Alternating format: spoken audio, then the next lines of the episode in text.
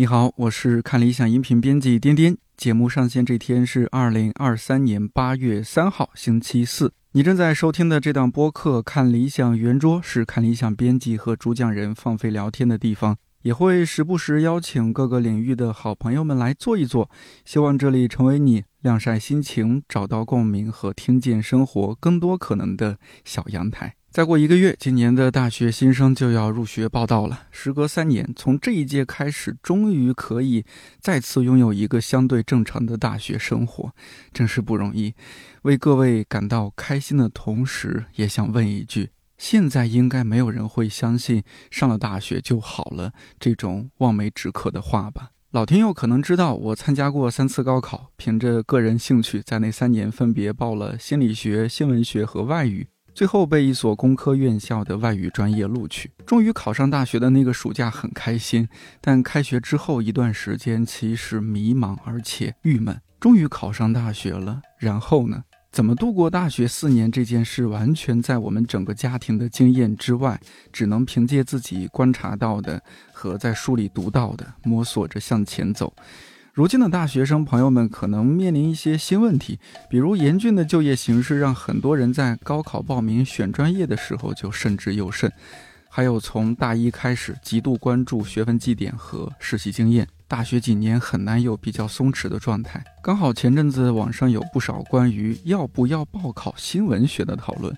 我邀请看理想生活在媒介中传播学一百讲节目主讲人刘海龙老师和刚刚传播学硕士毕业的同事星瑜一起来聊聊他们的看法，特别是当大学越来越像高中二点零版。身在其中，是否还有从容自我探索的空间和可能？这期节目中的很多观点是非常个人化的感受，不一定准确，更不能说绝对正确。所以，如果你觉得不认同，那也很正常。很欢迎各位在开放和善意的前提下留言，说说自己的观察和想法，我们一起讨论。我们这说的现在说这个话题可能已经滞后挺久了，但是呢，又觉得它是个值得聊的一个话题。就是前阵子考研指导名师张老师，他不是说这个新闻学不值得学？那现在坐在我面前，不管是星宇还是刘老师，两位都是新闻传播方面的，一位是学生，一位是大佬，对吧？我我觉得这正好就我们聊一下，分别从学生和老师的角度说一下这个。新闻学到底值不值得学？刘刘老师先说还是学生先说？学生先说，对，消费者先说。消费者，因为我是生产者，就是经常就说生产者讲的话那个没有可信度。但我都觉得我我也不知道有点该怎么回答这个问题。就是其实张雪峰他有他的语境，就他可能是放在了一个。怎么说市场导向或者就是就业导向的一个维度来考虑？那可能我来回答这个问题，我是感觉我还是只能凭我的体感，就是我不后悔，就我会觉得我就是一个很新闯学生的人。就我很好奇，比如说你当时的高中同学，嗯，呃，你报这个志愿，然后大家会怎么评价？是大家会觉得嗯挺好，我也特别想要，就是你干了我。就想干而没干的事儿，还是会觉得就很奇怪，说嗯，好像这个人跟我们就不一样。我会觉得我是不是会有点那种。煽动性人格，就是我当时高三的时候，跟两个同学一起合租了一个就是宿舍那种感觉。然后我们其实没有聊很多，但可能我我一直在用我的这种一些莫名其妙的热情啊，或者怎么样的。然后最后那两个同学都报了新闻专业，只不过我们在不同的省市。对，但其他更多同学就不太记得清了。但他不是一个很主流的选择。那那他们去做新闻传播了吗？还是说会反过头来就 其实没有抱怨你就害了？呃，因为后面也没有很多的交流，就是对，因为现在还有个说法，就是怎么说呢？学新闻的不做新闻。然后做新闻的不是学新闻的，可能教新闻的或者说就比较年轻的一些老师，他其实也没有做过新闻，就是会有这样的一种很 很错位就很奇怪的状态。那关于张老师说的那种不要学 这个新闻啊，这个不管是说行业还是说他将来这个就业都不太行。星宇就业还可以哈，你看这个我我觉得肯定他是看理想，虽然看理想它不是一个新闻媒体，就是我觉得是是相通媒体。对，是相通的，而且他跟我想做的事情，或者说我那个新闻的那个人格，就是我觉得他是相通的。相通的，对。那你本科毕业的同学和研究生的同班或者同届同学，他们就业方向你大致了解吗？我真的感觉我本科毕业的同学，确实有一部分是他们现在都还在新闻行业，就是他们毕业就去了新闻行业，嗯，然后就是现在也真的就是很多很突发的，或者说甚至是一些很快就会被四零四的一些消息，其实我是在朋友圈看到他们在发。他们是去传统媒体还是新媒体？嗯，像《新京报》这种算什么？算是传统媒体吧。传统，对他们就是在这样的一些媒体里面工作，还有同学也在什么《冰点周刊》呀这样的一些媒体都不错。我其实跟他们很有链接感，因为会觉得大家其实是很靠近的一群人。我们会觉得新闻很重要，就不能有没有这个东西。但很多时候也确实就是会很悲伤、很难过。就是为什么在一些很重大的事情上，就确实你会感受到一定程度上的就是。缺席，这个不一定是媒体想要缺席的，就是是一个大的环境，很多时候有点像知其不可为而为之。就是我，所以我会更敬佩那些就是学了这个行业，就是他的这个热情都还在继续的去投注到这个行业的那些同学。刘老师听新宇这么说下来，是不是作为 传播学的老师很欣慰？很欣慰。当然，就是也有可能有那个什么，理想化的。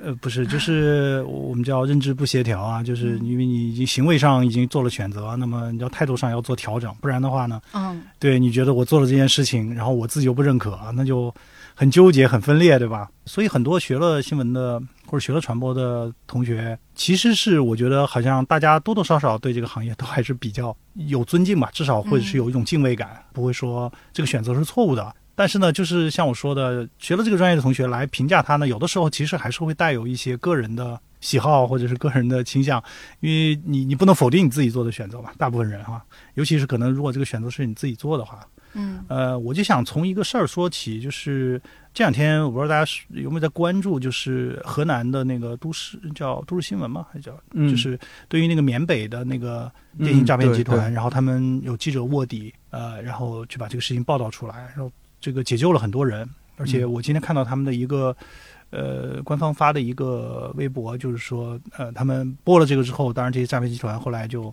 跟他们去呃谈判，说你们要把这个新闻撤下来，那我们把人就放出来。对对。最后最后他们想了下，就是作为这个救人是第一位的，所以后来把新闻撤下来，然后人呢，他们说现在好像除了一个以外吧，都放回来了。那我看了一下他们的那个呃新媒体嘛，就是有一个连续的那个报道视频，呃，然后这样的事情，其实我就在想，如果没有新闻媒体的话，会发生什么？就是会有人去关心这些人吗？会有人去报道这这些事件吗？所以这就是我想，就是说今天大家可能会觉得，第一，新闻好像在这个社会中间发挥不了什么太大的作用；第二个呢，好像就是新闻离我们很遥远。但是这样的事情发生之后，其实也在提醒我们，就是。新闻其实是不可缺的，或者说新闻媒体是不可缺的，这些专业的媒体人是不可缺的。你很难想象自媒体会干这样的事情。嗯，那这样的事情谁来做呢？我想，如果没有人去学新闻，或者是也没有人去做新闻的话，这样的一些公共的就是利益，那谁来维护？刚才新宇说到的一点，我觉得可能也是张雪峰他的这样的一个建议得到了很多人支持的一个原因，就是确实在今天似乎不是一个。学新闻和从事新闻的一个最好的时段，嗯嗯，因为我们可以看到，就是由于各种各样的原因吧，实际上大家都很想去报道，但是可能没有办法让你的报道能够呈现出来，或者是可能根本就没有机会。这其实会挫伤很多人的积极性，就是像很多抱着这种理想主义呃进入到这个行业的人来说，可能会觉得我没有办法实现我的理想，因为很多之前的调查也发现，呃，新闻从业者其实对他们的收入。没有那么在意，至少是就是年轻一段时间里面嘛，到了一定的年龄，可能要成家呀，要要负担家庭，那个时候可能会对收入比较在意。但是就是在毕业到你个人成名那一段时间，其实大家对收入不是那么在意的，其实在意的是说我能不能做出好的报道，我能不能做出一个有影响的、让大家看见的报道。呃，所以这种社会评价、社会成就感对他们来讲是更重要的。所以从这个角度来讲，其实大家更在意的是说，我的努力有没有可能实现？我的理想有没有可能实现？所以就是刚才新宇讲的，就是这群人实际上还是有一些特殊的人格特质的，嗯就不是每个人都可以来做这种东西呢。就是韦伯讲的那个天职，那个 calling，那个就 就是说你生下来可能你的性格或者是你某方面的这种影响，就导致你就特别喜欢干这件事情。我无悔，有什么在召唤我？对，它就是一种召唤。当然，你如果从一个世俗的角度来说，肯定，其实，在任何时候，哪怕是我们认为新闻专业最好的时候。其实它依然不是一个大家觉得世俗上很成功的一个职业吧。过去的话呢，很长一段时间，它可能呃，新闻工作者呢，他是这个。政府的公务员和政府的这个干部，他是一个宣传干部。比如说你是人民日报、新华社的记者，那到地方就像钦差大臣一样。所以，所以那个时候新闻记者的地位高，不是因为说这个职业的地位高，其实是因为在整整个的这个政治体系里面，你是一个宣传干部的这样一个身份，甚至代表着国家、代表着中央这样的一种身份。呃，那么你的地位很高。那我们其实知道，就是这种高不是你这个职业本身带来的，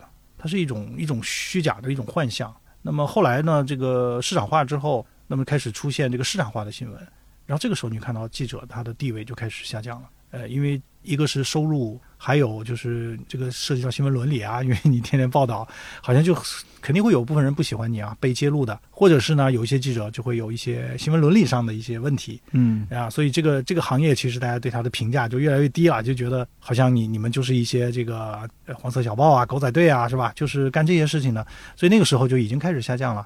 但是呢，在市场化的新闻里面，除了这些所谓狗仔队啊，除了这些这个黄色报道以外呢，其实还有一部分就是这个调查记者或者是深度报道啊、揭露报道，做这样的一些大的这个报道的这些记者。那么，当然他们可能你一篇报道或者几篇报道，你就可以成名，呃，然后获得很大的影响，改变整个社会或者改变大家对这某个问题的看法，甚至是改变这个政策法律，这都曾经发生过，是吧？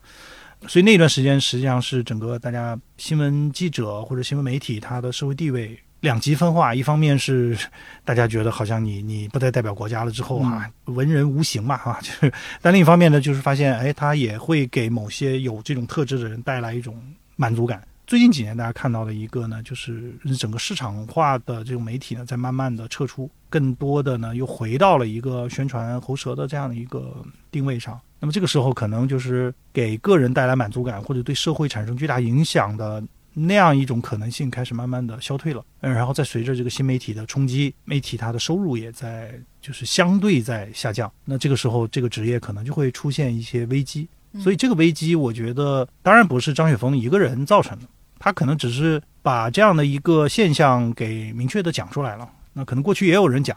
但是呢，可能没有这么多人去关注，或者说这么多人去争论这个事情。而且，我个人讲，就是其实张雪峰这个判断，呃，如果从功利的角度来讲，他可能有一定的道理。但另一方面呢，就是他的这样的一个判断，我个人始终认为它承载了太多就是不该承载的东西。它不光是一个对专业或者说对大学专业报考的这样一个判断。很多人在支持或者是在表示同意的这个下面，其实你会发现每个人的诉求是不一样的。呃，就有的人会觉得纯粹就是从一个阶层的角度说，你看这个是为收入低的是吧？然后为这些没有什么家庭背景的人着想，因为如果你要做错了这个选择的话呢，你你未来可能。没有办法给你这个家庭带来一个很好的反哺，在经济上，呃，那有钱人除外，家里有矿的除外，那呃，这是一种，那这个其实反映的是一个就是阶级对立，或者说阶层固化，那就是说职业在今天，它能不能够和我们的经济状况或者是社会阶层的这种提升能不能够挂钩？那显然新闻就没办法承担这个职责，嗯，那你考公。或者是做其他的，也许可以帮你实现这样一个阶层的跃升。尤其是很多地方，它是带着你的家庭、你的家族 去实现跃升，是吧？啊，甚至于肩负着你的下一代的这个跃升。那这个问题，我想就是，其实，在任何一个社会，新闻工作都不可能带来一个阶层的跃升。对吧？这个我觉得是非常正常的一件事情。哪怕在发达国家，在新闻最好的国家，你会看到新闻记者都不是一个收入很高、社会阶层非常高的这样的一个群体。呃，所以这个我觉得只是呃，我们对于阶层问题、对于教育职业能不能改变阶层问题的一个判断。所以这是一个，我觉得它跟这个教育是完全无关的。还有一个呢，就涉及到我们的这个新闻从业的环境问题。就我刚才讲的，就很多人我发现是职业的新闻人，或者是可能前新闻人，他们也很支持，因为他们就觉得说这样一个环境，他就做不了新闻。就是很多人其实是有点恨铁不成钢，就是觉得对，那既然这样，那我们干脆把这行业毁掉算了。就是大家就看热闹吧，就是那你看你你不是这个行业都不重视吗？那索性咱们大家就看看它烂掉完完完了啊！其实是有一点点，就是说破罐破摔的这种感觉啊。那我相信很多这种评论的人，其实心里并不是真的希望这个行业没有，而是觉得这个行业现在没有了希望，就索性那还不如让它就死掉算了。这样也许可能还有一个重生，就是大家看到，你看你这么做的后果是什么？嗯，就是这样。当然，这个有点点愤世嫉俗，或者是有一点点过于极端，因为就像我刚才讲的。即使在这样的一个情况下，其实新闻媒体你会发现里面还是有很多人在坚持。就是刚才新宇讲的，就是还是有很多的有热情的年轻人，或者是一些可能资深的记者，嗯，他们其实还在还在中间努力，就是希望能够在有限的范围内去多做一点对社会有益的事。嗯，比如说我刚才举到的这些去卧底缅北，然后去报道这个事件的人，那你说他们在这个过程中间能得到什么好处呢？也许你撤稿救人。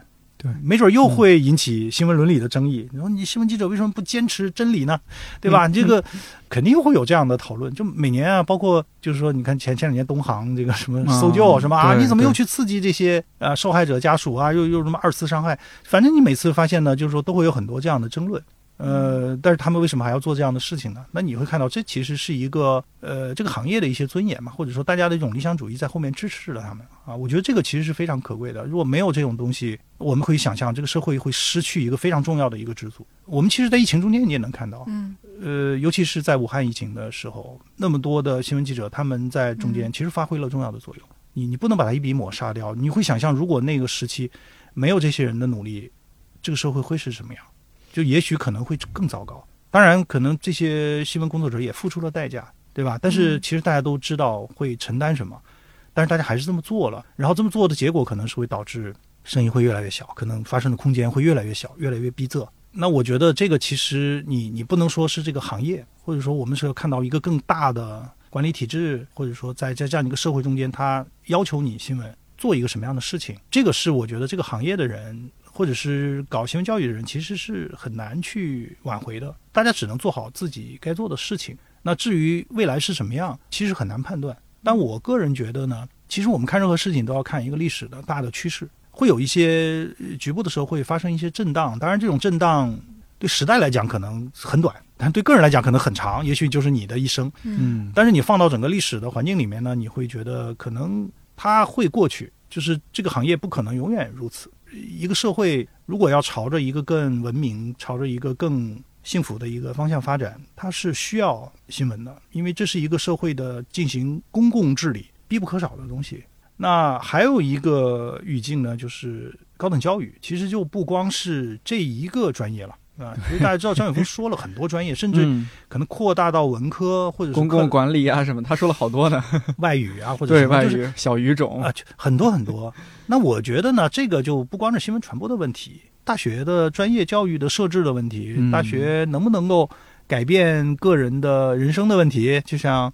我们过去说那个跳龙门嘛，你考了大学，好像一下就是你的阶层改变了，是吧？天之骄子，过去都是啊。那现在呢，你会发现这个已经学历在贬值，是吧？文文凭在贬值，大学教育本身能够改变个人命运的这样一种功能会变得越来越弱。那像我们那个年代，九十年代报考的时候，那那时候报纸。嗯，那报纸能说什么？大家知道那个信息又很少，而且都是就是肯定没有什么那个特别这个详细的信息给你啊，那更是就是一两眼一抹黑。那您怎么就报新闻了？是吧新闻了，你也是铁肩担道义是吗？呃，对，其实也是受这个感召哦，你也有考虑。你想啊，九十年代嘛，正好是新闻改革刚开始的时候，对吧？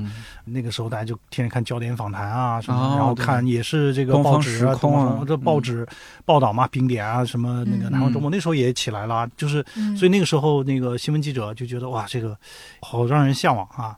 因为，因为首先是你对文文科比较感兴趣嘛，然后呢，当然也可以去学文史哲啊。因为其实，在中学你会发现，中学老师基本上就是教的那个课程内容会把学生导向文史哲，对吧？学历史啊，学学文学啊，什么啊，这个。然后呢，我是觉得，对，虽然很喜欢文文科的这些内容，但是呢，我并不想去做。那种学术研究，当时觉得，哎，这个不错，这个就是又能够是写文章，同时你觉得还能为这个社会做点贡献，是吧？而且，其实年轻人都很虚荣，或者年轻人都有一种就是说英雄主义那种，对对对，是浪漫主义、英雄主义这样的一个，对，就就是 calling。但但是其实也不是每个人都有，确实就刚才新宇讲，就是说会有一些人有这种嗯。向往，就可能比较天真也好，或者是比较比较浪漫也好，他会他会有这种想法。所以那个时候我们看就很很有意思啊，那就看哪个学校有新闻了，没有国家排名，也没有什么，你根本不知道哪个学校的新闻是最好的，完全是凭感觉。那你就因为那个时候都还拿那个册册子啊，一个就是招生目录的册子啊，我们也有，我那时候也有，对，那么厚的那个，对，然后你就去翻嘛，哪个学校有新闻专业是吧？啊，然后就先先选好的大学，当然也就北上广，反正就大家就就选嘛。周老师考的高。是是，当然这个厚脸皮说啊，我当时那个成绩确实是我可以随便挑，任何一个文科的任何一个专业，任何一个学校都可以随便挑。哇，所以但不知道嘛，因为我们那个时候是更坑的，就是先填专业再考试，就是跟赌博一样的，因为你你可能平时还挺好，但是你可能考砸了，或者你平时不怎么样，突然一下超常发挥，对吧？对。然后你填的时候很保守，所以我有时候在想，就是说那个时代这种玩法啊。其实也有一些好处，这个好处是什么呢？就保证每个学校他拿到的学生比较平均。嗯，就是有些好的学生，就他比较保守啊，我就填差一点学校，哎，差一点学校也能收到好的学生。是的，是的。然后呢？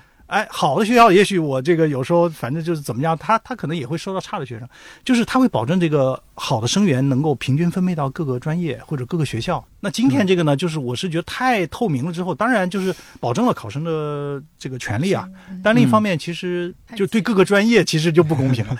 好的那个热门的，就所有的好的人全集中到那个地方去了，聪明人全在那个地方，然后呢，差一点专业呢，可能就稍微弱一点的学生。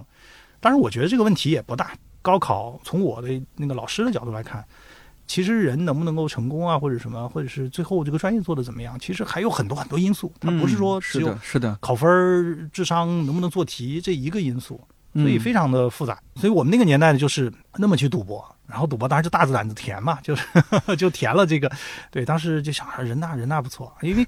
因为当时也看北大了，北大那时候没有新闻传播专业哦，这样，它是两千两千年左右才建嘛，嗯，但是后来我才知道，人大的新闻传播专业就是北大新闻传播专业过来的，呃，但是完全不知道这个事情啊，呃，然后就填了，反正填就稀里糊涂就进来了，进来之后才告诉你说啊，这是中国最好的，呃，最好的，然后啊，这这这是最好的，不知道，完全是对，就当然知道人民大学很牛，尤其在那个在我们那个年代边远地区，人民大学就觉得哇，这这这个地方是一个培养。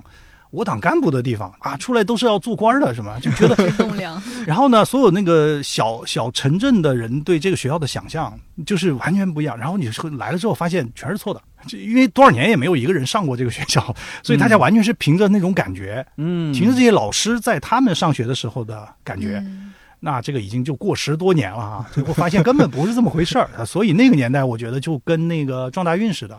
当然，我是运气比较好啊。啊，那你进来之后你会发现还是不一样的。大城市大家就很清楚这个专业是什么，这个学校是怎么样的。我们这些就是信息闭塞的那个小地方来的呢，你完全就是两眼一抹黑，就是就这么来了。对，所以就是高考的这种志愿的填报，我个人觉得其实它是带有一定的这种运气的成分，因为没有一个人可以保证他对这个了解。对于像张雪峰这样的人来讲，也是一样的。他也只是看了这个就业啊，或者是了解了他这个招生的情况，仅此而已。但是他是不是学过这个？这个里面到底会教给你一些什么？他也无无从判断。对，所以他只能以结果而论。那么这种结果呢，其实就是一些统计数据吧。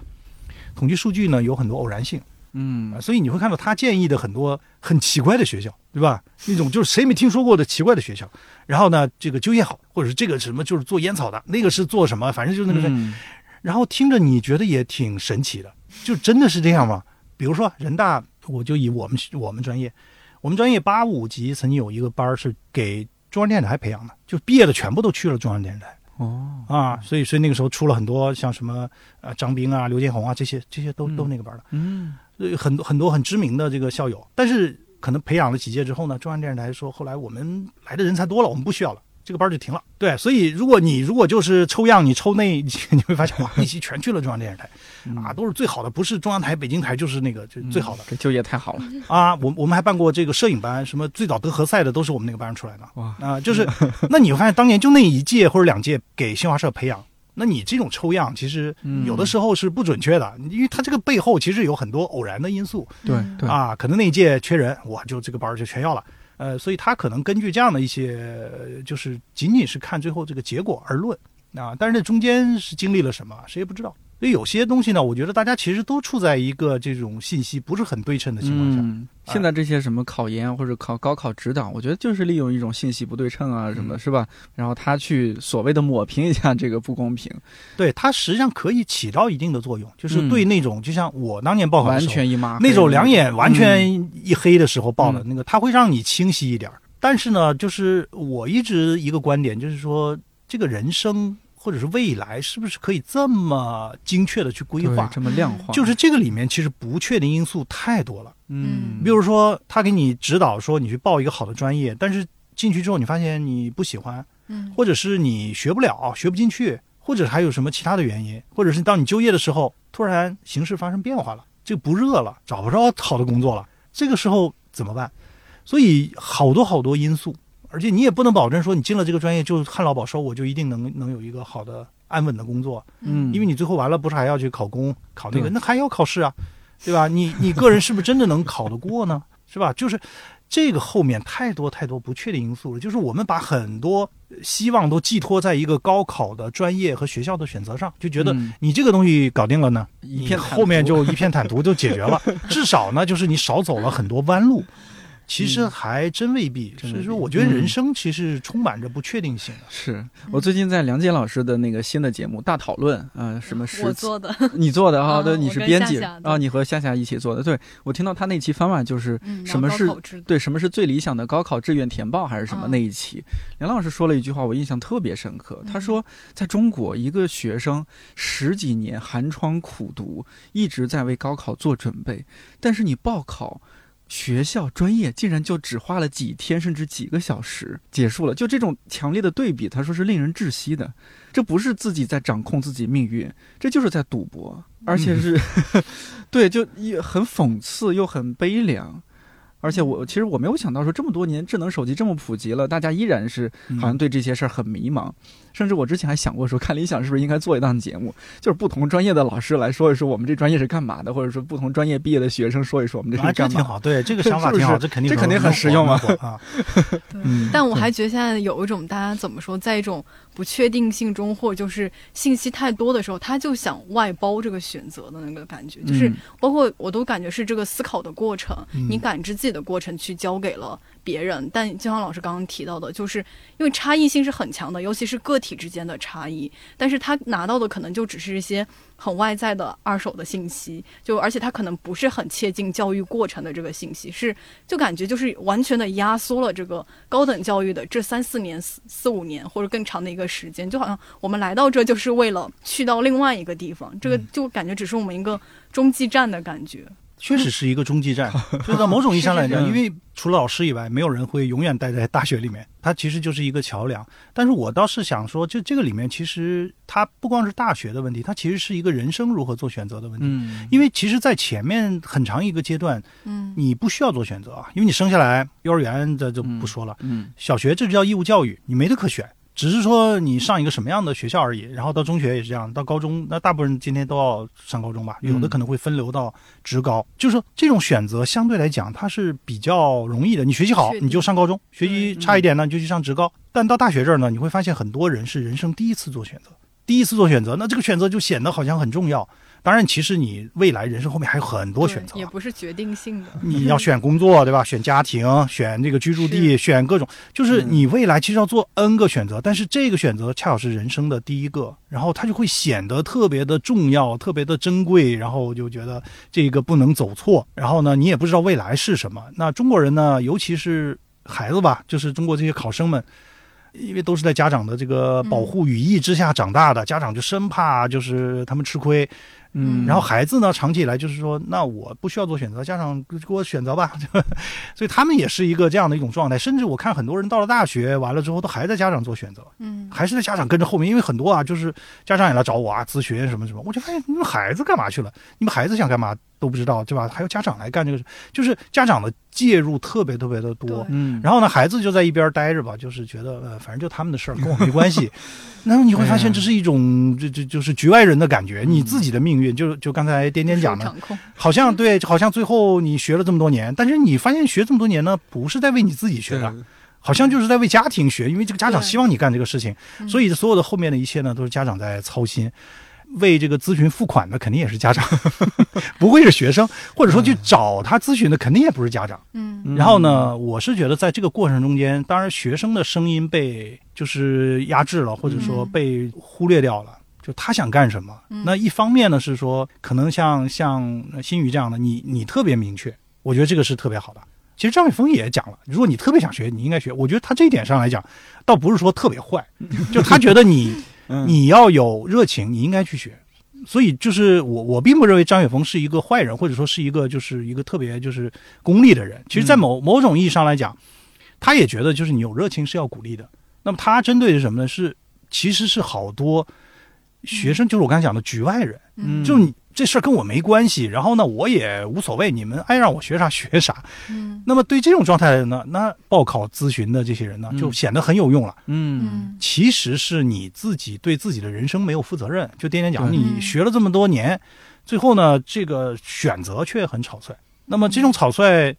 我不知道，那比如说找工作的时候怎么办呢？是不是还得有一个找工作的规划师呢？你结婚的时候是不是还得有一个结婚的，就是配偶的那个规划师帮你说，哎，这这几个配偶，这几个异性 啊，或者这几个同性，哪一个是最适合你的呢？对吧？嗯，那你会发现哇，这个人生的一切都是有一个专业的机构在在后面给你掌控。那这个人生是谁的人生？嗯，所以这个问题其实还不单纯是一个高考志愿的问题。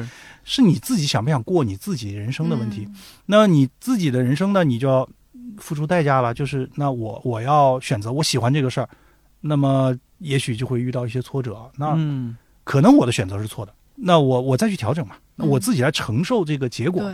但是你如果让这样的一些外在的力量去帮你选择，那万一失败了呢？谁来承担这个责任啊？这种情况下就。显得很亏，就是，嗯，其实反而是亏了，对，对你，因为谁买单？最后你在买单，你真正为你的人生买单。您这么一说，我感觉真的好多时候都是把那种自我探索、自己人生的选择权是交给别人的，而不是自己去做选择。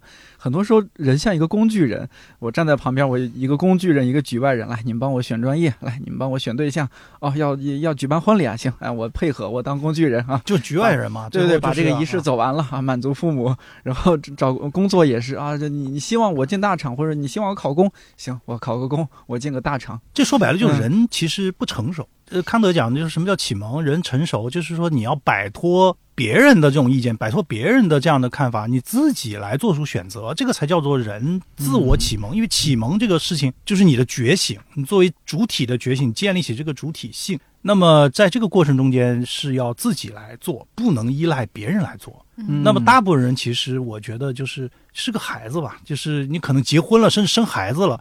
你发现他还是个孩子，在某种意义上来讲，他是没有自己来掌控自己的人生，自己来对自己的人生负责。那么，这个其实我觉得就是我们整个教育的一个失败。你整个教育让大家都不愿意成长，然后都是对为别人活着。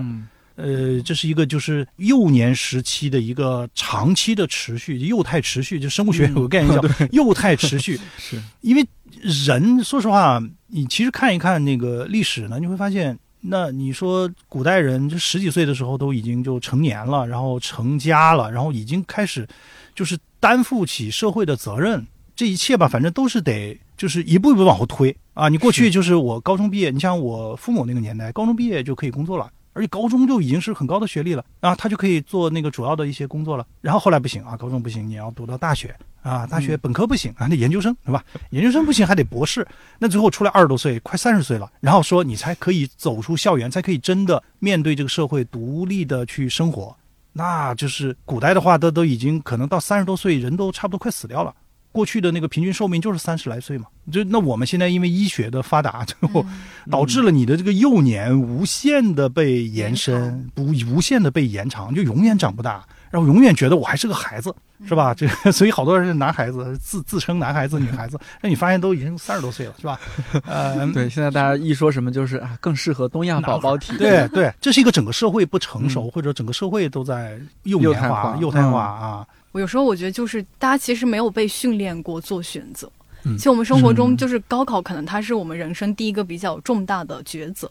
但其实我们每一天在生活的每一刻，我们其实都面临着非常多小的选择或怎么样。但是现在很多的，其实我身边很多同学，就可能他们现在到了二十五六岁都有这个困扰。他其实会觉得说，我跟我家庭的关系，我跟我父母的关系，是不是随着我外出上大学，然后随着我步入社会，我们能够一定程度上慢慢的拉开一些距离，然后大家都是。是独立的成年人，其实很多同学他其实也是很渴望，就是说离开家长的一个掌控。但是我也确实会感受到，我身边很多同学都有这一个非常强的困扰，就是你的爸爸妈妈就是随时都把你当做一个宝贝一样，就是而且是一种监控，甚至也也也是另外一种，就是需要你随时给到一个回应。就算你在外地上大学或者怎么样，就是家长很多重大的抉择也都会就是去帮助他们做。然后，但我就可能我。不太一样的点就是，我是一个野人，我就感觉就是，虽然我也是独生子女，但我是感觉我们家的我爸爸妈妈的性格都是，他们是很有冲闯的那个劲，而且是到现在越后面会感觉他们两个人那种自我都会更大，就是甚至有时候我会想说爸爸妈妈多爱我一点，因为你就感觉 他们好像就是我们家三个人就像三个独立的主体一样，就是我们会有链接，但是很多时候就是你要做好你自己的事情，你自己负担好你自己，每个人有一个他一个在生长的自我，就是。包括我刚刚讲到我做我选志愿那个，就是我觉得我爸爸妈妈给我比较好的一个空间是他们会唠到就他们会就是还是把他们那些意见各种意见给到我，就会跟我说，你看人家人家怎么说或者怎么样。就但我们呢也有种信息闭塞的问题，其他他得到的信息也只是在他的那个位置上，在他的那样一个环境里面，或者说以他的一种价值观，甚至有时候他们都会很矛盾。就我爸爸一方面跟我说你要去考公，但另一方面又会跟我就我觉得他某种程度上他也算一个体制内的人，他也每天就是有很多就是批判性的对对对那 种东西，我就感觉他很矛盾，但是。我觉得我们家比较好，就是他会用他的信息去刺激你，但是最后就是你自己选嘛，尊重你的选择。对对对，就是因为可能到最后，我也觉得就是是我来背负我的这个结果。如果是别人替我选的，其实。我会很别扭，就是不甘心。就如果这个事情好的话还好，就是我们可以更多的去合理化它。但如果不好的话，就是我就会会觉得说都怪你，就为什么？就是我本来想这样走，你硬要这样拽着我往这边走。所以我们家是有那个选择的空间，但是我觉得很多的其他的同学也不是他们不想，就可能是在一种甜蜜的保护之下，就是甚至是一种代劳，就是或者说是一种父母的一种强制、强权的一种压制你，就是。你不应该那样选，你那样选就是不对的，那样走就是你太天真了，你太怎么样了？就是我觉得大家是有已经有一些更多元的价值观之后，大家其实想说，我适合我自己就好了。很多时候都不一定说要怎么样，但是是来自于外界的或者说父母给的那个选择太强，或者说我们之前一直没有很多的机会，就是。去训练自己，学会做抉择，能决断。还有就是说，你你有勇气去承担你这个结果，是需要训练的。也不是说就谁就天生以来你就会觉得说，哎呀，我我都可以承担所有，好像也不是。我们都有这样的一个成长的过程，但好像就是不同的教育里面都没有在鼓励我们。就是过于呵护，就是对，就是中国或者甚至可能亚洲的那个父母，可能集体主义文化吧，是他还是。就是觉得好像就是这个责任是无限的，甚至可能孩子都成家了，或者是有孩子了，有有第三代了，然后他觉得还是应该有这样的一个责任感。当然，这个你也很难说它是好坏，但是它是一个一个特定的一个文化的一个结果。但是就是说，在这个过程中间，能不能够尽量的，就是像刚才新宇讲的，能够大家做一个独立的个体，去尊重孩子的这种选择，让他去就是从小，其实很多事情上，小事情上。比如说上上兴趣班啊，或者是他要要要去做一个什么事情，是假期要去哪玩，做一个选择，等等，甚至交朋友这种选择上，那么让孩子更多的去发挥他的这种能动性。这种选择多了之后，他其实就会有自信，他也就会有这种选择的这种能力。前一段我看那个书，就是也也也是一本，就是还还前一段挺畅销的，就杨乙，就是刚去世那个杨乙，翻译家杨乙写的那个《一百年，许多人许多事》。然后我就看他写他的嗯家里的那个老大大公主，然后他们家的几个人，然后他那个大公主就是完全被呵护的，最后就是一结婚等于。去新郎家吧，然后就就过过不下去，就连那个，就是这个这个新婚生活什么都都不知道，然后就很害怕，就回来。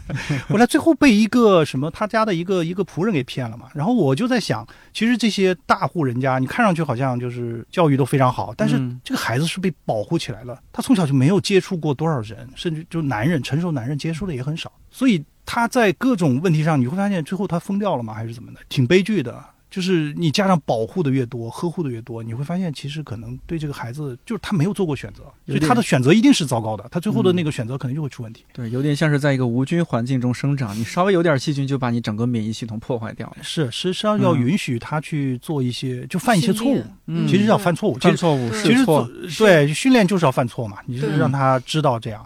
当然，其实我回想起来，像我父母当年也还好，比较放任。他们好像比较弱，就是说他们因为我选择文科，他们也不太懂。嗯，然后您是家里第一代大学生？哦不不，我爸也是大学生。哦，你是第二，但是我爸是理科。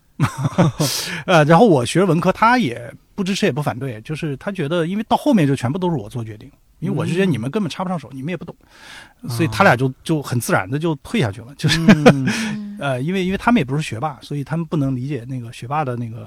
精神世界和生活，再到后面呢，更加就是说，完全我已经跳出了他们的那个经验范围，他的经验范围，所以他已经没法说了，他没经历过，嗯。所以，所以我觉得这是这个小城市，你会发现啊，凡是从农村或者小城市来的，反而还容易那个，因为，因为他父母，你只要一考出去，你比如考到北京或者大城市，他就觉得完了，我没法，我没法提建议了。嗯。但是反而可能问题大的是说这些经历过一切的，就是，嗯，是。然后他就会觉得，你看这些所有的事儿我都知道，就是所以有时候是孩子和家长之间的这种就是强就关系强烈的这个对比，就谁强势谁弱势。嗯。然后孩子强势一点呢，也许他就责任感就更强一些。然后家长强势呢？你会发现，这个孩子可能就相对来讲 就有点吃点亏，局局外人。所以往往是说，那种家长在当地还混得不错，公务员或者甚至有一定社会地位的，往往这个孩子可能他就是你你的发言权就越低，因为你说的什么人家都懂。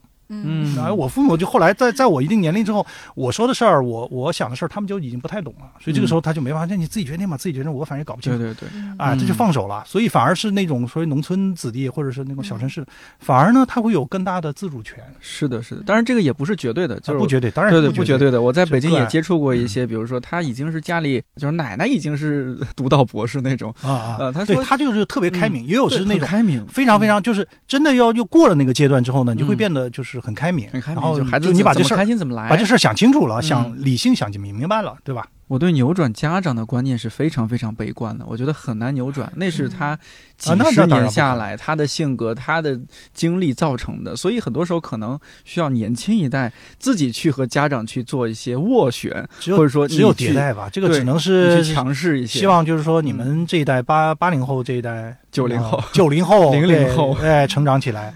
但是我不知道这个悲剧是不是就是说还会循环啊？循环，嗯，哎，这个说就是原来鲁迅写过一篇文章，我们怎么怎么样学学会做父亲嘛？就是这个东西其实是很难的，有的时候可能对到了你到了那个年龄，也可能你还会再重复。对，就 DNA 就动了，越长越像爹，越长越像妈，是吧？嗯，对，我觉得还是就是。就是把人作为一个独立的个体，哪怕这个这个是你自己的孩子，你让他独自去做选择。家长的作用呢，我觉得就像赛林格讲那个守望者，就是说我在那悬崖边上呢，就是守望一下吧。就是你实在不行了呢，我帮助你一下，然后其他时候你就自个儿去折腾吧。啊，但是呢。中国家长呢，觉得到啥地方都是悬崖，他觉得到处都是悬崖，就是对他觉得哪个地方你只要一失足就万劫不复了。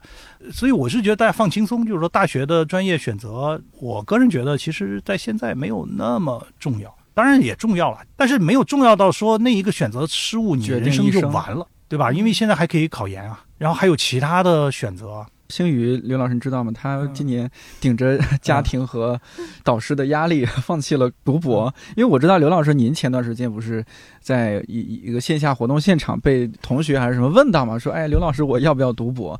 您在 B 站自己的那个 账号上也做了一些回应啊，嗯，呃，星宇，你要不要说一下你怎么就放弃读博了？因为上次你来节目，你还是说，哎呀，我就觉得我林星宇就适合学术这条路啊，我就适合一直读下去。那已经是两年前了。对，你看这个人的想法就会变啊。我就是咱们这看理想圆桌呢，就逐渐变成一个同事啊、主讲人的一个，是吧？心路历程。对对对，连续剧，大家听着听真人秀啊，真人秀其实是啊。来说一下你最新的动态，为什么放弃啊？我都感觉我其实。不一定能够理得清，也是一种体感。就最后好像都只能说成是一种体感了。就是说实话，我之前就是在本科，就是三四年级的时候，尤其是我们就做那种。大创 GCCX，然后就是也有很好的老师来指导我，然后我们就做那些调研啊，怎么样？就是我在这个过程中，我就发现了学术的魅力，包括也也学一些理论知识啊，怎么样？我就又是受到了另外一种感召，然后你就发现你去学习这些东西，然后你可以去。啊，理解，然后你有分析的把手，你可以深入进去去分析这些问题的时候，确实会让我觉得很兴奋，就在知识上的这种兴奋，智力上的这种兴奋。所以，所以我之前是很想走学术研究的这条道路。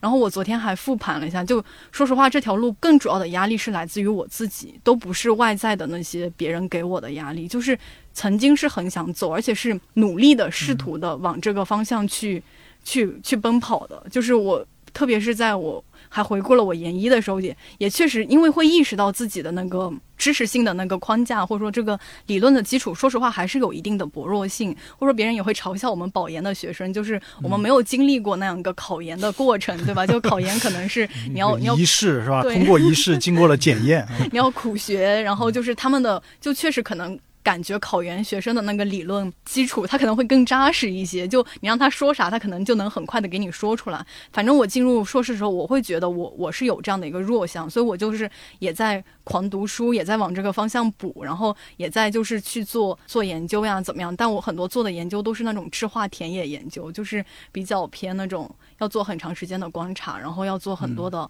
访谈，其实很像记者干的事。对对对，然后往这个方向走的时候，我其实也会发现有很多很快乐的点，但是最后还是会发现，我比较喜欢的是我阅读，然后我带着问题去思考，然后我有一个由头去走进到某一群人，然后去跟他们去慢慢的产生一个深度的链接，我试着去理解他们，用他们的那个方式，就是去听他们怎么样去阐释自己的那些东西，然后我是很沉浸在。在这个田野调研的这个过程之中，但是我只要就是离开田野，就算我也可以就是拉开距离去反思田野很多东西，但是只要我离开田野，我进入到那个论文写作的阶段，说实话，我我就真的会痛苦。然后你之前有吗？就是比如本科的时候，就是。我觉得没有，没有那么明显啊。其实老师们会给我很多很正向的反馈，其实老师会觉得你写的挺好的。对。然后我我到后面就是写一些，就而且老师可能会觉得你是一个一定程度上有一点学术灵光的人。但说实话，我觉得可能只是我这个人怎么说比较异然后就 是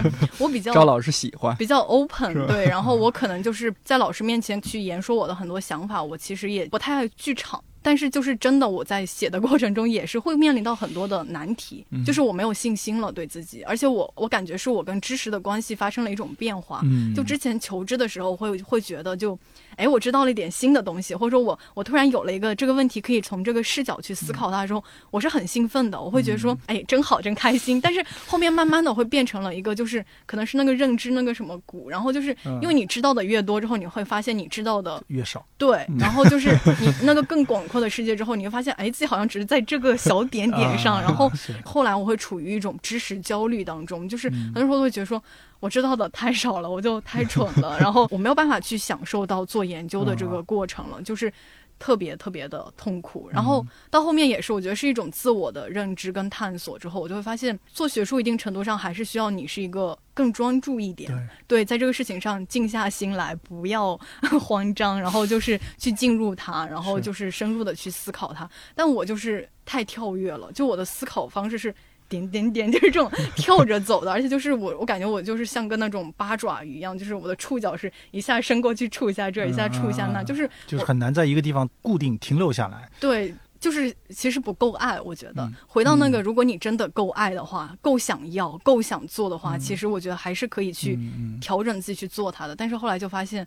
不够爱，好像不够适合，就就这样个状态。但是另外还有一个问题，就是我是会觉得，确实现在我们的教育都是校门对校门的，读完本科读硕士，读完硕士读博士，其实很多问题也可能是外在于我们的。但我觉得倒这倒不是个问题，就是说这个事你也没法改变，你也不可能说这再再来一次上山下乡运动。啊，对，那肯定。对，那那其实你说国外的那种学术训练不也是这样的吗？校门到校门，就是这个中间其实是那通过调研，通过你你自己去做田野来解决这个问题。嗯，因为你如果去做研究，你的职业身份还是在校园里面，你不可能说我是真的是一个做做一个农民，或者是做一个什么那个职业的人，我觉得也不现实。就是那一代人的经验，其实也不能够简单的复制。我我听下来哈，我感觉。我诊断一下，对，你看一下林同学适不适合读博。就是我，我觉得就是如果你经过努力啊，比如说我刚才讲这里面其实有一些基础性的问题，一个就是说学术写作、学术训练的问题，嗯，第二个呢就是阅读。嗯，就是有可能，就是你现在这个中间很可能还是读的不够，因为这个就是像你刚才讲的，它可能会有一些临界点，但你一旦突破那个临界点之后，可能就会有一个不同的想法。包括你说这个知识多，那肯定是学的越多，你越觉得知识的压力很大，因为原来嘛是无知无畏，就是过去大家经常说的叫学艺三天走遍天下，学艺三年寸步难行。嗯嗯，对。就是这样的，就是你可能要经过那个阶段。那个阶段是什么呢？其实就是跟自己和解，就是说你觉得就是有这么多知识，我就是接受不了，就是要允许自己的不完美和允许自己的不确定性，那么把自己降到一个比较低的一个谦卑的一个位置就 OK 了嘛？就我就是不懂，那这个事儿我我懂的只是我能做到的一部分，当然。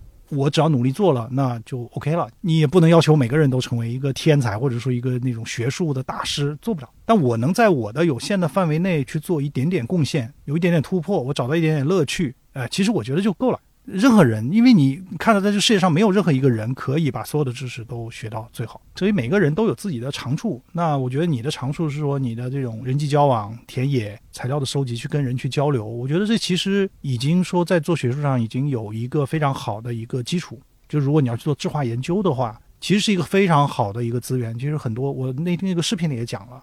就是实际上现在做社会科学，因为大家过去理解说，你读文科或者读社会科学的博士，你你是不需要跟人交往的，你就天天读书读书，你只要能读书，然后那个资料能查很多，是吧？然后那个记忆力好，那博闻强记就可以。其实真不是，就是现在的社会科学，尤其是需要去了解这个社会，尤其是说你做嗯媒介啊传播相关的，那么更需要就是跟实践去打交道。所以你这个其实是我觉得这个特点，你这个人的这个特点其实是给你具备了一个很好的一个基础。但是如果说在技术上，一个是那个阅读和写作这方面的技术的问题，如果你经过努力还是没有解决，我觉得那可能就有问题。如果你解决不够好，我觉得那是一个技术问题。但是如果你已经努努力过解决，然后觉得还是不理想，那我觉得就没有必要，你就没必要纠结，因为。你要读博士的话，其实我在那个视频里也讲了，尤其人文社科的博士，其实你的就业方向是非常窄的，并不是说大家说我学历高，我就越可以适合更多的职业，不是的，就是因为到那个年阶段的话，他就是培养专业的研究者。那么人文社科的大部分就是去高校或者研究机构、社科院，就说白了，就这两个是你可能百分之八九十的人最后会去到这些地方。那你就会想说，那我一辈子都要干这个事情。你要是觉得真的很痛苦，那我觉得就没必要，是吧？因为这个。这个职业也许就不适合你，然后你来媒体呢，也许就很好，因为它不需要你去做那么深入的，就是写出来，把你的东西要原创性的写出来，你需要做一些普及或者做一些通俗化，或者是在这个过程中间，我去发现一些新的东西，我能够传达给这个受众，就 OK 了。所以我是觉得没有什么高下之分了，当然这个就是涉及到就是也是我们现在对这种文凭的这种崇拜，嗯，学历的崇拜，就觉得说啊，你这个读的越多就越好，是吧？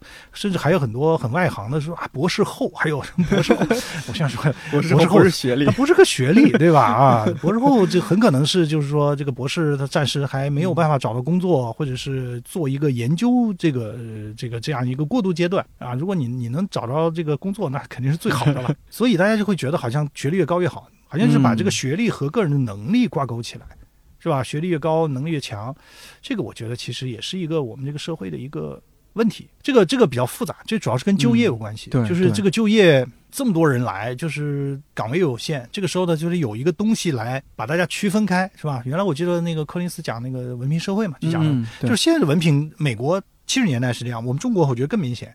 文凭的主要作用呢，不是说你学了什么，你的专业怎么样，而是说考察这个人的能力。如果是一个九八五的，然后是吧？对，又是又是那个啊，这个硕士就觉得好像你这个能力就比那个可能这个非九八五，是二幺幺，甚至不是不是二幺幺的本科能力就更强，所以它变成了一个客观的这种衡量的指标。呃，所以它就变变成了一个学历的崇拜，学历文凭的这种膨胀，其实很多时候真的就是浪费。是吧？很多那个职业，我觉得一个高中生就能做，完全都不需要本科，甚至也不需要什么研究生。嗯。但是呢，由于我们的就业压力太大，最后导致的，所以这是一个社会性的问题，也也也不是教育系统能承担的。就是刚才说到那个文凭的这个问题，对对啊，高考的问题，这个症结其实在这儿，在就业上，它一层一层过来的，大学扩招啊，传导嘛，传导压力一层一层的，最后传导到了那个终端，传导到了每一个考生那个地方，甚至可能传导到了高中的教育。幼儿园教育，大家都卷起来了。其实有时候想想挺可怕的。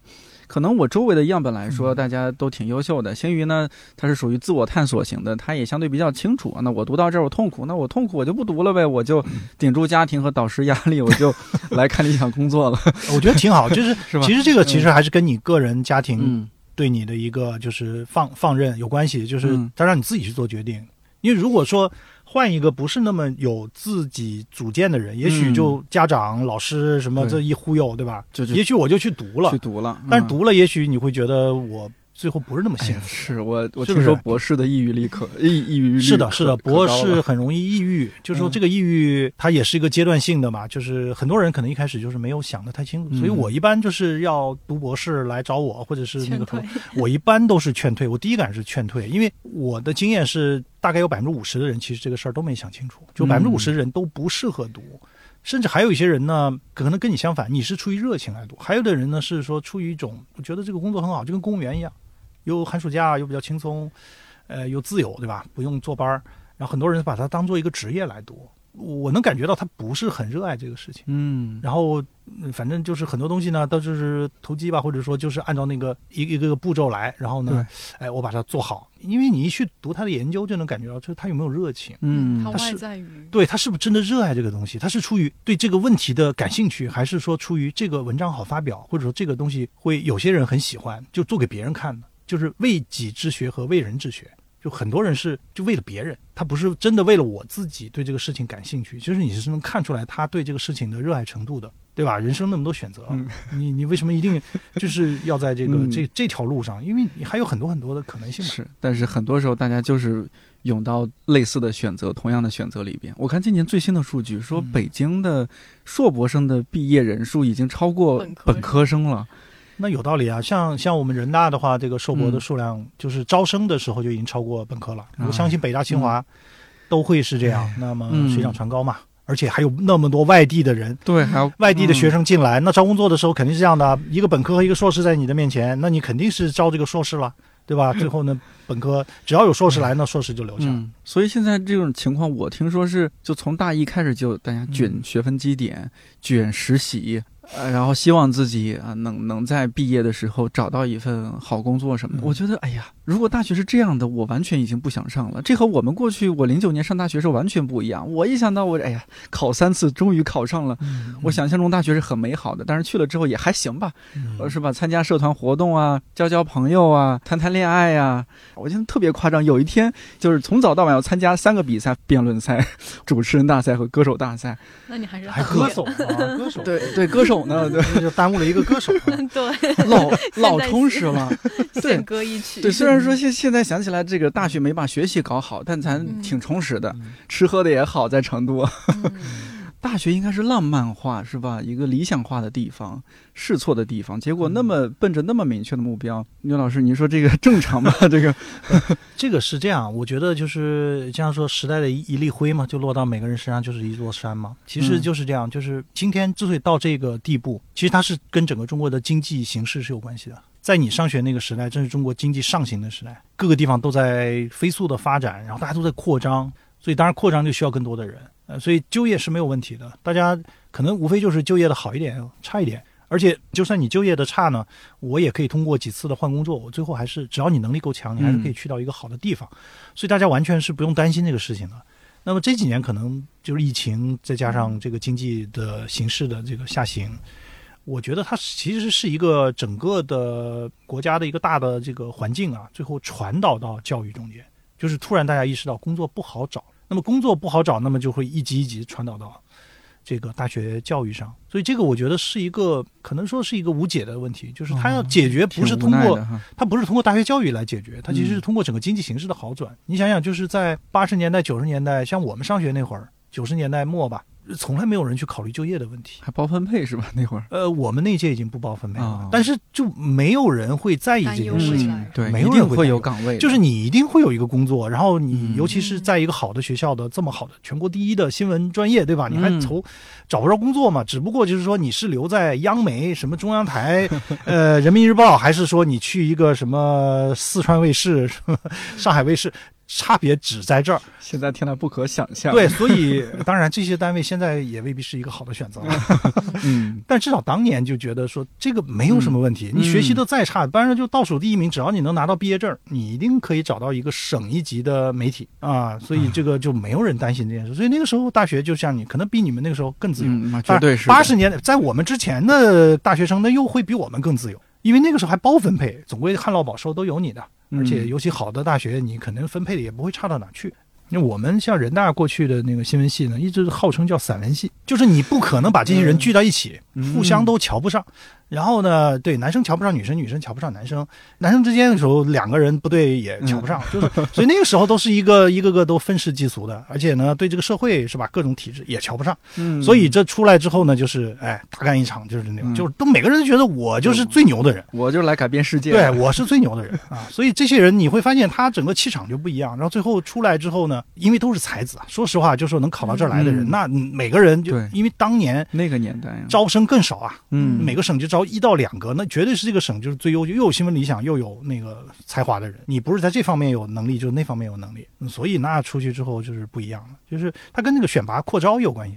扩招了之后，水平就会下降，对吧？你招的人多了嘛。所以那个年代就在大学里面，就是大家就是非常的随性，就是就就你说的那个什么社团呐，什么干干各种有。当然有些东西大家想起来呢，其实也很不靠谱。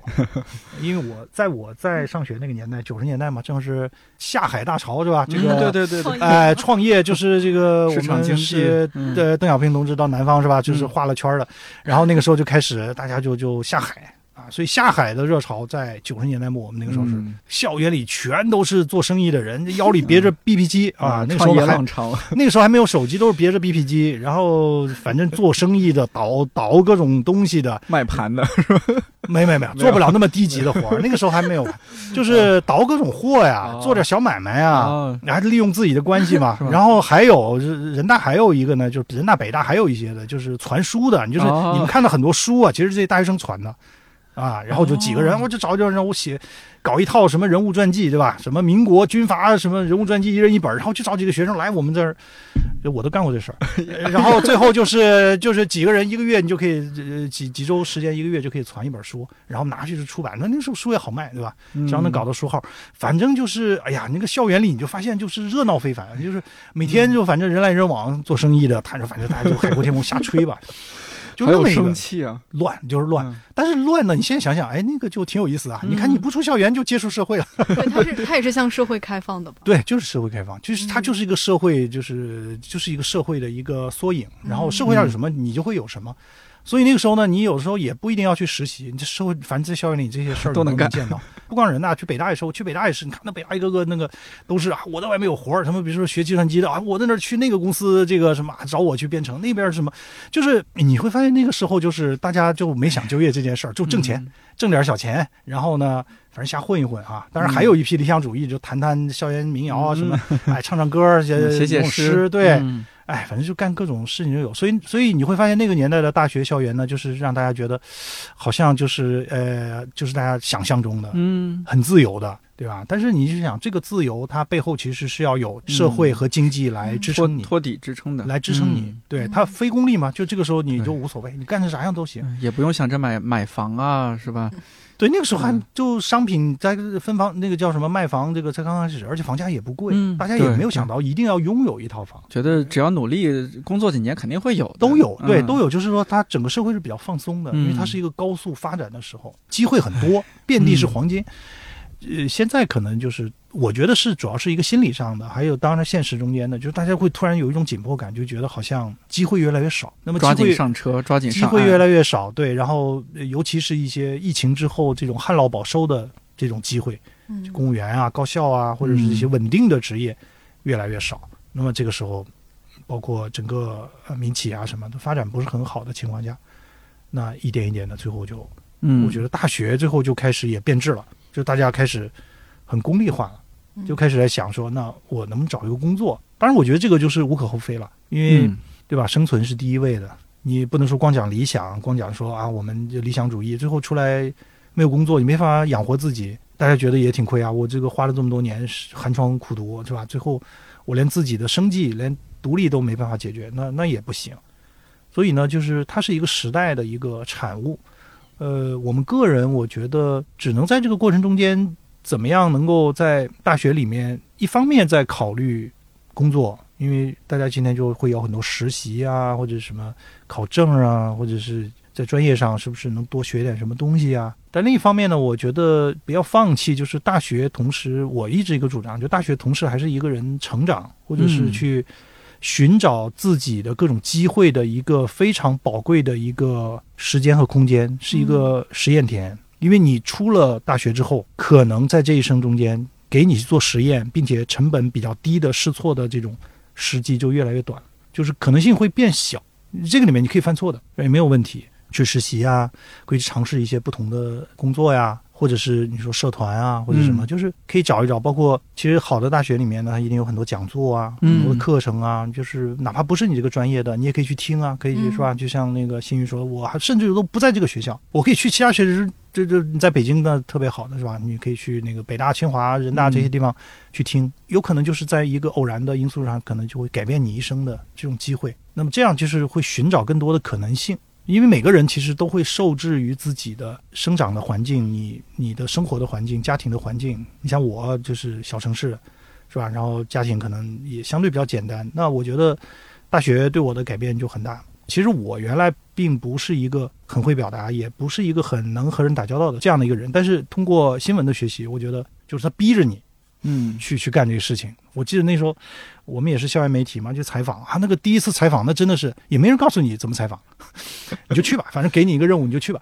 啊，然后就第一次你去敲门，就是找一个陌生人去谈话，就是那个啊，我觉得我这当时内心戏啊，就是内就就做了好久这个工作，最后就鼓起勇气去找一个陌生人。那真的是，但是就是就这种东西，就强迫你去去做这些事情。那做完之后，我觉得对个人就会有改变。包括过去我我们小城市的，那么在这个大都市里面，然后你见识各种人，是吧？挺有意思的，有时候多了之后就觉得，哎呀，这个形形色色的人，你只能在北京、上海，就是这些大城市见到。你说回到那个小城市，你你没有这么丰富多彩的人，是吧？各种嘴脸，各种类型的人啊，有的时候觉得世界是真奇妙。嗯，奇形怪状的人特别多，太多大城市里边，而且觉得很有意思，就是说这人怎么会这样，还会这样的不可思议的事情。所以，所以我觉得这种对个人来讲都是一个经历嘛。挺好的，你在学校里面也是这样，你五湖四海就是各地的人，各种风俗、各种家庭背景的人，各个不同专业的人都在一起，所以我觉得在大学里面，你可能在这辈子里面可能也不会短时间内有这么多多元的人结合在一起，因为你去了一个单位，你就发现这个单位里大家都差不多，好像就是理想啊或者是背景都相似，但是只有在那个大学里面，而且是给你塞在那个宿舍里面，你可能一个楼里面，你就是被迫要去和这些人。进行近距离接触，嗯，对吧？对，所以我觉得他对人的那种影响和这种提升啊，是各个方面的，不是说，好像我来了就是为了拿个文凭啊，嗯，就是找一个工作的敲门砖，真是非常的丰富。你你可能还会谈谈恋爱啊，或者是是吧，交交各种朋友，包括，其实我我有时候讲，就是说大学里面真正跟你就是收获最大，可能是那些同学。有时候老师是一方面，但是你的那个同学互相之间那种交流，甚至于就是可能成为一生的朋友，在毕业之后可能还会跟你交流，成为最好的那个是吧？就是工作伙伴，甚至于什么，就是这些，我觉得都是非常非常丰富的资源。不要把大学看的就太过简单，或者说太过功利，然后就是奔着那个专业。你想想，还有其他的东西。但这个很知易行难，会不会？特别是在如今这种背景之下，听起来你刚刚的一些建议，其实和我我那个时候做的事情也差不多。对，但是那个时候就没有太多的心理压力，也没有太多去想就业的情况，就是觉得啊，我大学好像就是应该干这些事儿来的。嗯。但现在就是有一个就业率那个东西在那儿压着呀，说哎呀，我得大一可能就得想我我完事儿我得是出考研还是考公还是出国？我如果考公考研，我是不是提前就得开始准备啦？那种东西已经压在那儿了，那块石头很难去搬开的。是，但是我就想说，就是在自己力所能及的范围内吧，放松一点，就是不要把那个弦绷得那么紧。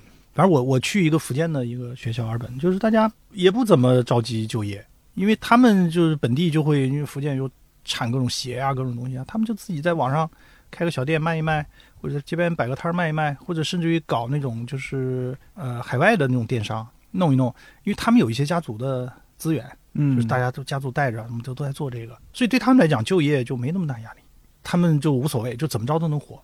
我觉得就这么想吧，这个形势已然如此了，焦虑好像也没太大用。对，因为他这个大形势摆在这儿，那么你在这里面拼命的卷，当然就是很累。但是你想好了呢，就是说我能做到我该做的，那剩下的东西呢，我不能解决，那怎么办呢？车到山前必有路啊，就是总归会有一个办法。你在这儿现在焦虑，你也没法预测，对不对？你四年后的事儿，你能想到会怎么样？四年后中国经济形势会怎么样？对，是会好起来呢，还是会更糟？还是会怎么样？然后包括各种职业也是这样的。你今年看的是好，再过几年是这样吗？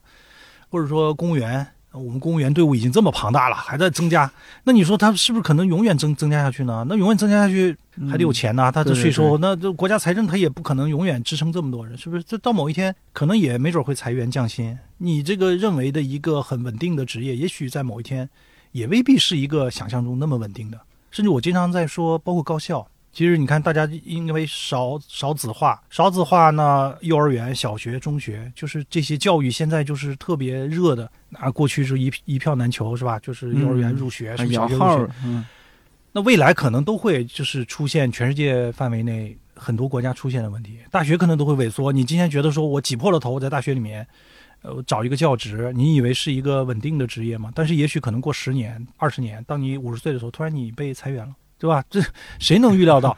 所以这个世界其实变化非常快。就像我经常讲，就是你比如说传媒行业，二十年前传媒行业最黄金的时代，谁会想到是今天这样呢？会说不要报考传媒，对吧？而且就这个行业是没希望的。二十年前可是大家挤破了头，多少人要往这个里面嗯挤进去？对，是不是？所以我是觉得这个社会永远在变化，这种变化。你你想要通过一种方式一劳永逸的把这个问题解决，其实很难。最终还是在个人，就是你自己是不是能够有一个比较好的准备能力和各方面。那么这种能力上的准备，我觉得它不是说别人外在告诉你做什么，而是在于你内心的这样的一种你自己愿意去做的事情。我愿意把这个事儿做得好，或者是我也擅长做这个事情。就是每个人的才能，我觉得在这个社会中间，当然这个可能比较理想化，我觉得都能找到一个自己的位置。就是你你你非要听某些人的意见，说啊你一定要干这个事情，干这个事情，我觉得还真是未必。如果他不能够符合你的话，那你可能过若干年后这个情况变化了会怎么办呢？我不知道我过去那些经验还适不适用现在零零后的毕业大学生。就是我自己有有些兴趣，然后都去都去试，然后去那些社团，去一些单位去实习，特别是后面呃到北京，你会发现机会是更多的。是。在北京待久了，越来越觉得实力当然很重要，能力当然很重要，这个机缘也很重要。是的，是的。你就可能就是在什么时候被人看到了，或者说有个机缘降临到了你这儿，然后你其实，在前面一直在做某种准备，只是你不是特别功利的在做这个准备。但这个时候你就去抓住这个机会，做到了这个事情。像天天现在做这个事儿就是了。你看你是做呃心理咨询是吧？做做媒体想学，感觉是逛呃做日语。但是你现在干的事情不就是这几个专业的结合结合在一起了是吧？对，其实你干的不就是有一点点咨询，就是倾听，然后反馈，对吧？然后有一点媒体，就是 实际上就是说冥冥之中，最后你擅长的东西，最后还是跟你就是你你找来找去，找来找去，不断的淘汰，双向选择淘汰，最后。可能是吧，可能会走一些弯路，兜兜转转的，最后你可能还是会找到一个方向。就是如果我觉得你把你自己的特长发挥好，或者说在这个方面你一直做下去，当你喜欢做的事情，你还是一定会把它做好的，你自己有动力把它做好。嗯，对，可能也也是在寻找我的 calling。对对，其实我也一样，原来呃中学什么，后来说啊你能做什么？就是看能写东西，你就做宣传嘛，做宣传。后来我你看我写我博士论文写的宣传，写书也宣传，就是嗯。对，你会发现，就有的时候，就是你得相信这种冥冥之中，就是对你，你跟着这个走，它它会浮现。就是说，你你要让这些东西能浮现出来，你不要用一些很强制的方式去压制这些东西。我觉得现在大家可能那种功利的规划，就是说我一定要按照某一种规划，一定要朝哪个方向。对，两点两点之间线段最短。对，而且你放轻松之后呢，这些事儿就会慢慢的浮现。就是海德格尔讲，你要打开，打开了之后，这这些东西就慢慢的就绽放出来。这个东西你很着急、很急迫就不行，就是还是要有一种放松的状态。就是我们昨天这个晚上谈的那个，是吧？要要无所事事，有一种无所事事的这种放松感，或者说一种对沉思的这种生活。就是不要光是好像赶路、很功利的去卷，在这个过程中间能够时不时的停一停、想一想，能够给自己留一点这样的时间。对我现在不知道，如今的家长还会对孩子说，就是哎，爸妈是希望你少走弯路或者怎么怎么样。嗯。我感觉我这一三年本科毕业到现在刚好十年，我对于走弯路这件事儿有了完全不一样的看法。就是因为你走了弯路，所以看到了更多的风景。那当然，高速公路两边其实没什么风景，对不对？两点之间也未必是直线最近。对，你换一个角度来看，其实可能那个曲线是最近的，是吧？在这个宇宙层面。就是我可能受那个道家影响比较大了，我是觉得其实好多事情确实不是人力所为，嗯，就是你有的时候你特别执着去做一件事情，也可能反而做不成，嗯，然后有的时候可能你无心的时候，嗯，就是随着这个 随着这个节奏，他也可能这些东西就会主动找上你来，然后主动这个事儿就做成了。当然不努力是不行的，但是呢，就过于努力、用力过猛，我觉得也也有问题。就是现在大家就有点用力过猛，就对这个事情吧太看重了。就是，哎呀，这一点点什么就是挫折，然后总是把这个看得放大到不得了。就是那个书是讲，就是说你你回头去看的时候呢，也无风雨也无晴，就是就是这样。就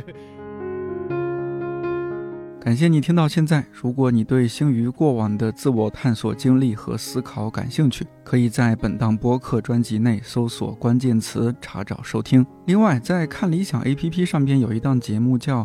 开学七问，我们今天需要的人文素养。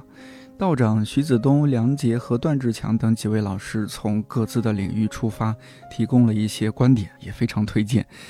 看理想圆桌每周四更新，在看理想小宇宙、苹果播客、喜马拉雅、蜻蜓 FM 和网易云音乐等平台都可以订阅收听。如果觉得这期或者这档节目不错，也欢迎在朋友圈、微博、小红书等平台分享推荐，万分感谢。我是颠颠，祝你早安、午安、晚安，我们下周四再见。